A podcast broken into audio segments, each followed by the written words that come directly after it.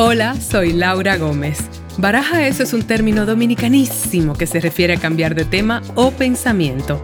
O solté esta vaina y pensé en otra cosa. Hola, bienvenidos a una entrega más de Baraja Eso Podcast. Estoy ya en Madrid, aunque tuve un viaje maravilloso a Italia hace, bueno, hace unos días. Si me siguen en las redes habrán visto unas historias espectaculares de, un país bastante impresionante, la verdad. Y bueno, lo cierto es que este episodio debería haber sido más energético, si se quiere, pero ¿les ha pasado que se han ido de viaje, han tenido una experiencia inolvidable, digamos, unos recuerdos del lugar y, y unos momentos bastante mágicos. Y luego vuelven y se encuentran tristes, quizá. No sé si triste es la palabra, pero de repente reflexivos. Yo me siento así hoy. A pesar de que han sido, de que los días en Italia fueron realmente muy positivos y que tuve una, bueno, momentos inclusive de epifanía en, en Roma particularmente. Me encuentro en Madrid con planes, con, digamos, muchos bríos con este proyecto y otras cosas, pero al mismo tiempo, así como con el corazón en la boca, ¿ves? Porque son riesgos estas decisiones que he ido tomando. Incluso el viaje a Italia fue interesantemente mm, bastante improvisado y estoy muy contenta de que sucedió, pero me ha hecho pensar muchas cosas. Por ejemplo, como sucedió fue que yo estaba preparándome ya para, para irme a España, este paso que les he contado un poco al respecto, y vi unas fotos de mi amiga Erika que estaba con sus tíos de visita por, por Italia y le dije, ay, que te vaya bien, y me dice, ay, negra, haces falta, pero mira, hay espacio, tenemos habitación en Nápoles si te quieres unir. Y yo le dije, no me lo digas mucho, que me uno. y me dijo, bueno, pues es en serio. Y yo, bueno, pues voy. Y así, yo preparando mi maleta para irme a España, eso fue un viernes, agarré, compré boleto, llegué a Madrid un domingo, dejé mis maletas en casa de un amigo y me fui a Italia el día siguiente, me fui a Roma. Lo que sucedió en esos días en que estuve primero sola, porque luego me unía a la pandilla de mi amiga Erika y sus tíos, pero estuve unos días sola en Roma. También interesante porque es como como que yo siempre estoy, yo creo que es una verdad universal, ¿no? Que uno está como en una búsqueda, no sé si les pasa, pero a veces como que quisiera estar en otro lugar o por qué no estoy en un set de una película o por qué no me ha salido un casting o cosas así. Y de repente como que todo se alineó y sentí que yo estaba en el lugar que tenía que estar, porque igual les cuento que me habían ofrecido un, una obra de teatro en Nueva York en este otoño. Era, me hace mucha ilusión hacer teatro, hace mucho que lo vengo manifestando, deseando y como que me pareció muy loco no haberlo tomado. Por otro lado, después de mi separación con la ciudad de Nueva York, digamos que parece casi un divorcio de una persona, es muy, bueno, no, no tengo palabras para describir lo que es, pero es muy extraño que es como la última ciudad donde donde quiero estar ahora mismo. Y la idea de ir a hacer una obra que no era tampoco obviamente tan grande, si hubiera sido Broadway y tal, obviamente es alto, pero era algo pequeño, seguro interesante y tal, pero era mucho más el esfuerzo, como siempre hacer teatro no es mm, altamente remunerado, estar allí que venir a donde me guiaba mi instinto, por lo menos donde sentía que tenía que estar en este momento para estar más conectada conmigo. Y ese viaje a Italia como que me acentuó esa sensación. Primero es que encontré una mezcla de un gran placer de estar allí con ciertos obstáculos. El primer obstáculo fue que como fue todo tan improvisado, tan abrupto, yo muy rápidamente tuve que conseguir un espacio donde quedarme y no tuve tiempo de asesorarme, eran dos días y habían pocas opciones de buen costo y tal. encuentro un Airbnb que tenía muy buenas críticas, pero que cuando llegué no cumplía con mis expectativas, la verdad. Y estaba en, en el centro histórico, un lugar como muy caótico, muy lleno de turistas y no sé, de repente me entró mucha ansiedad de estar allí, como si me equivoqué y como si eso iba a arruinar mi viaje ya. Entonces llegué tarde, mi vuelo, no me acuerdo exactamente, pero llegué al Airbnb tipo 10 de la noche, muy sudada, muy, hacía mucho calor y, y bueno, esa fue la, como el, el intro, ¿no? A la ciudad. En la mañana como que estaba, me encontraba en ese espacio como abrumada y me tomó como que medio día ir encontrando una especie de calma y hacer las paces con que aquí fue que llegué y vas a, hacer, vas a hacerlo funcionar. Son cuatro días que vas a estar aquí en Roma.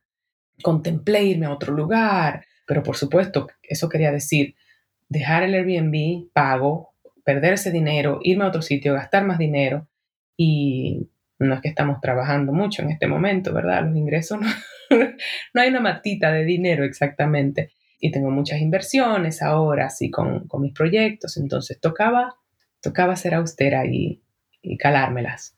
Y saben, lo que pasó fue muy bonito, porque de repente, como que al tener que hacer las paces con eso, pues como que me obligó a poco a poco ir explorando el, el ambiente donde me encontraba. Estaba cerca de Trastevere, de repente encontré eh, unos espacios donde caminar que eran más bonitos y me junté con un amigo, Ettore, que, eh, Alessandro, que es el, guionista y productor de una peli que yo hice en Santo Domingo que se llama Samba. Y con Ettore pues la pasé muy bien al final del día, fuimos a cenar a un lugar muy local, una lección de él que yo le pedí específicamente. Y para darles referencia se llamaba Da Bucatino, con mi, primera pasta del viaje. Yo no soy muy pastera, pero ¿cómo no comer pasta en Roma? Estuvo muy bien, la verdad. Luego me comí mi primer gelato. Qué pecado, qué pecado. Mi sabor favorito, salted caramel, caramelo salado y bueno, ¿qué les puedo decir? Esos pecados ahora estoy comenzando a lidiar con ellos, con una buena dieta que me toca hacer ahora para rebajar los kilitos de más. Y así, también fuimos al bar de Calisto en Trastevere, que fue una petición de mi amiga Erika que me dijo, no te puedes ir de Roma sin ir al bar de Calisto, al bar Calisto, perdón. Eso fue como que mi primer día, digamos, oficial, después de la, de la llegada esa a las 10 de la noche al día siguiente. Y entonces, pues fue como mejorando, como que de repente le voy encontrando el ritmo a la ciudad como que haberme encontrado con un amigo me puso de buen humor, como, ah, ya me siento un poco más como en, buena compañía.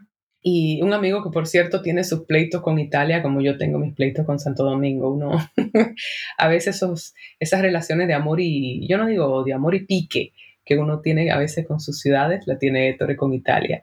Fue muy gracioso hablar al respecto. Sin embargo, yo la veía tan, tan bella y tan imponente Digo, así también es cuando uno está en un lugar diferente. Seguro que si viviera ahí le encontrara la quinta pata al gato.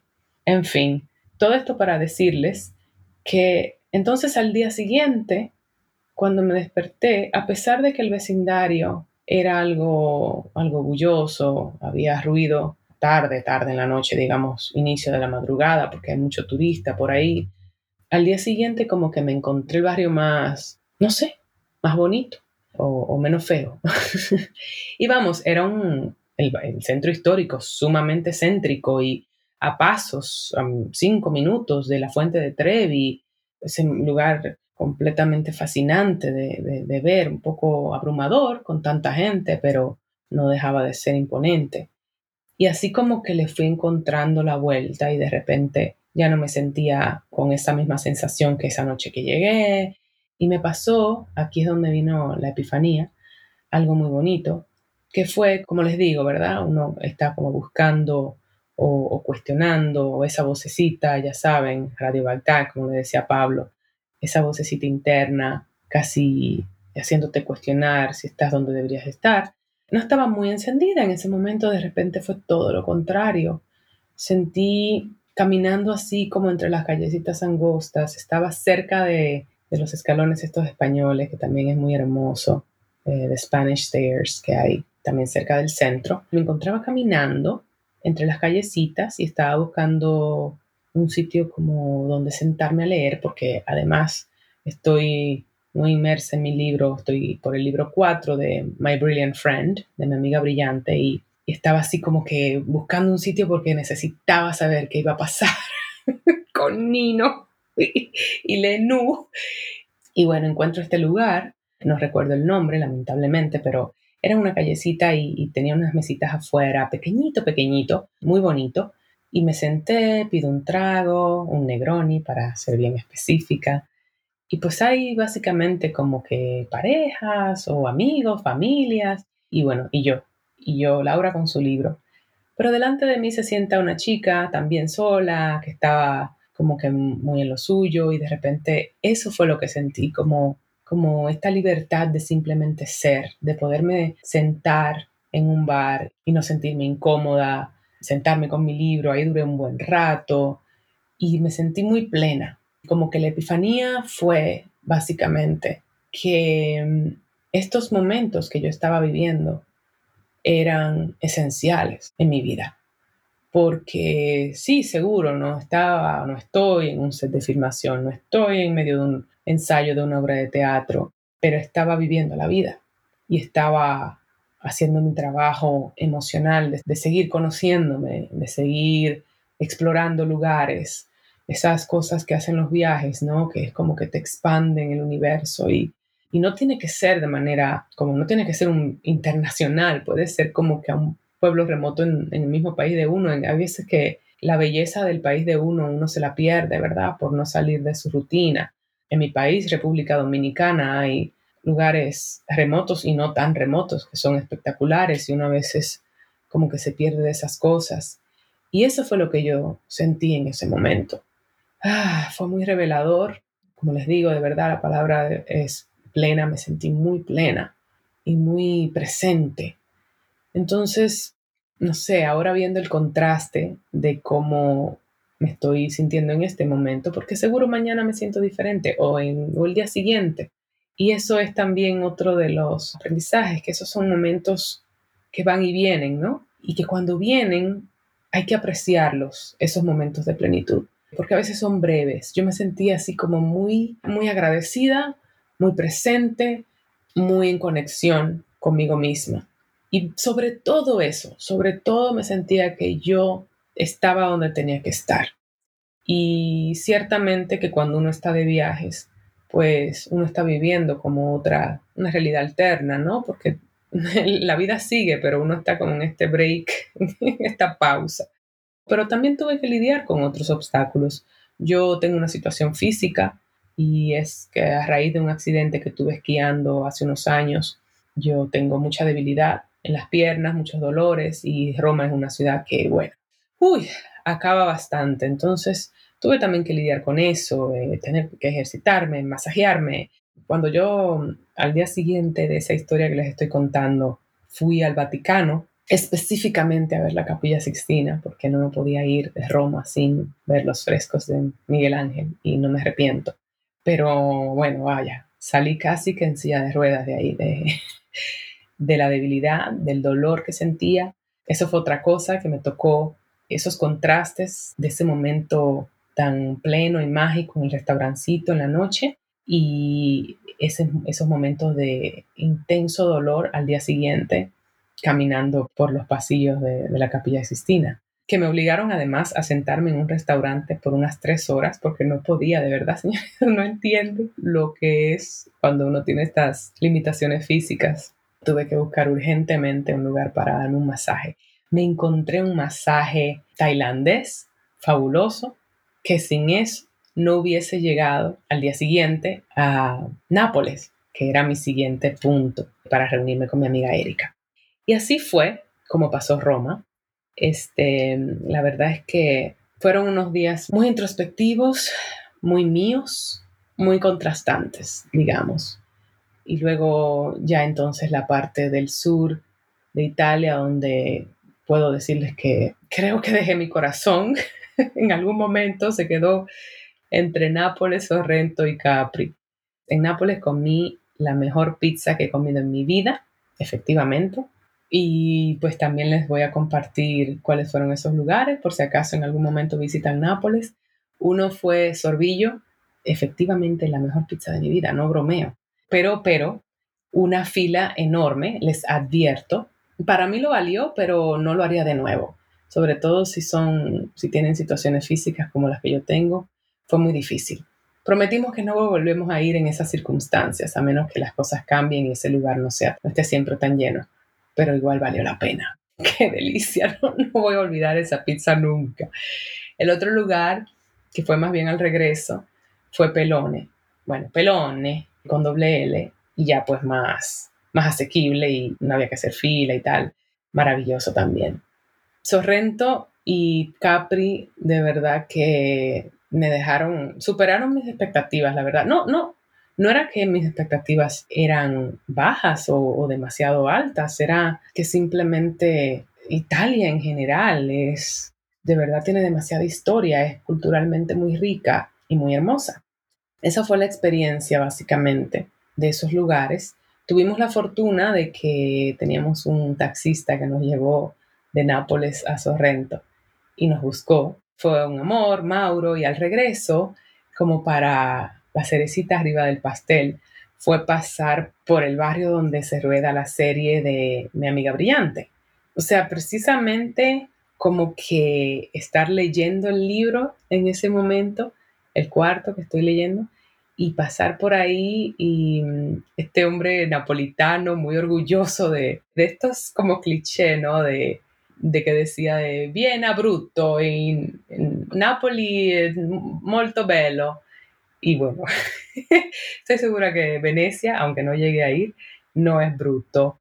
Bruto relacionado a que no es, no es bello, decía él pero muy gracioso todo y, muy impresionante estar en ese lugar donde se rueda esa serie. Rione Lusatti, si quieren en algún momento ir, se puede pasar por ahí porque ahora se ha convertido como en un punto turístico, es muy gracioso.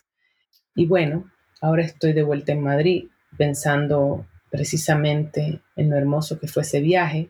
Madrid es una ciudad que yo, que yo amo, que me encanta, que me siento muy a gusto pero eso cuando uno llega de un viaje, como que de repente viene el ajuste, no es como que yo tengo un, trabajo específico aquí, esto de ser su propio jefe a veces también tiene sus bemoles.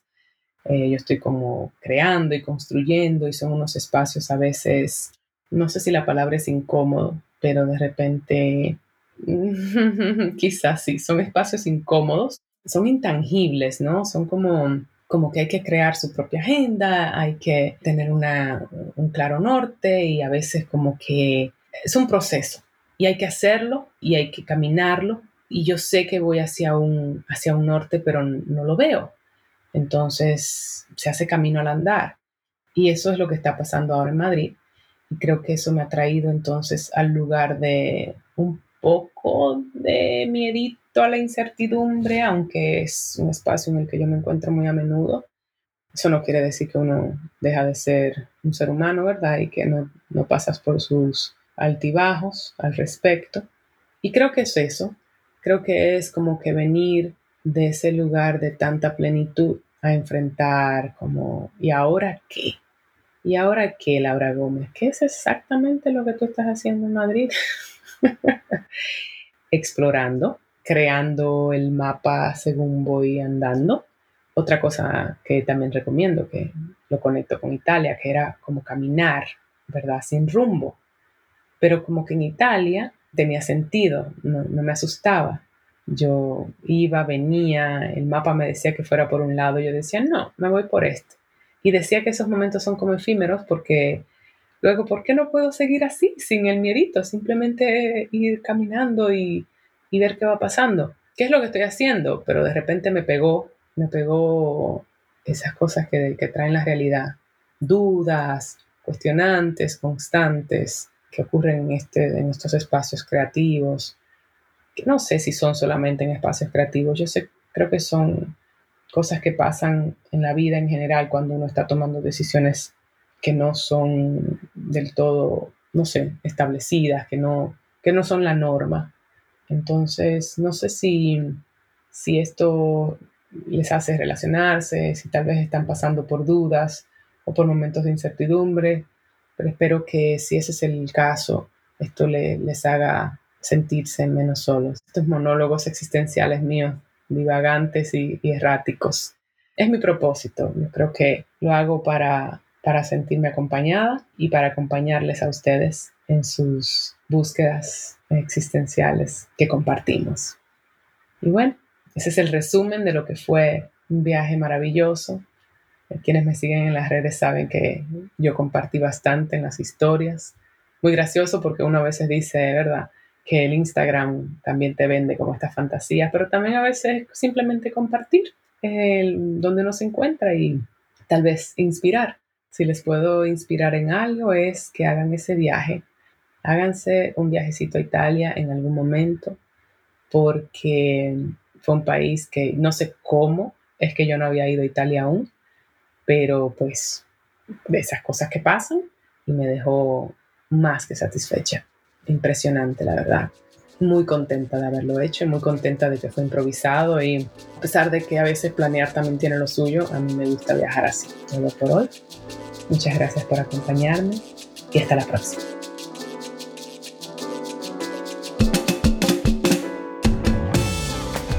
Baraja Eso ha sido creado y coproducido por mí, Laura Gómez, junto a mi tribu caribeña de Yuca Lab. Música original de Stu Mindeman. Síguenos en nuestras redes sociales, arroba Baraja Eso Podcast y arroba ms Laura Gómez.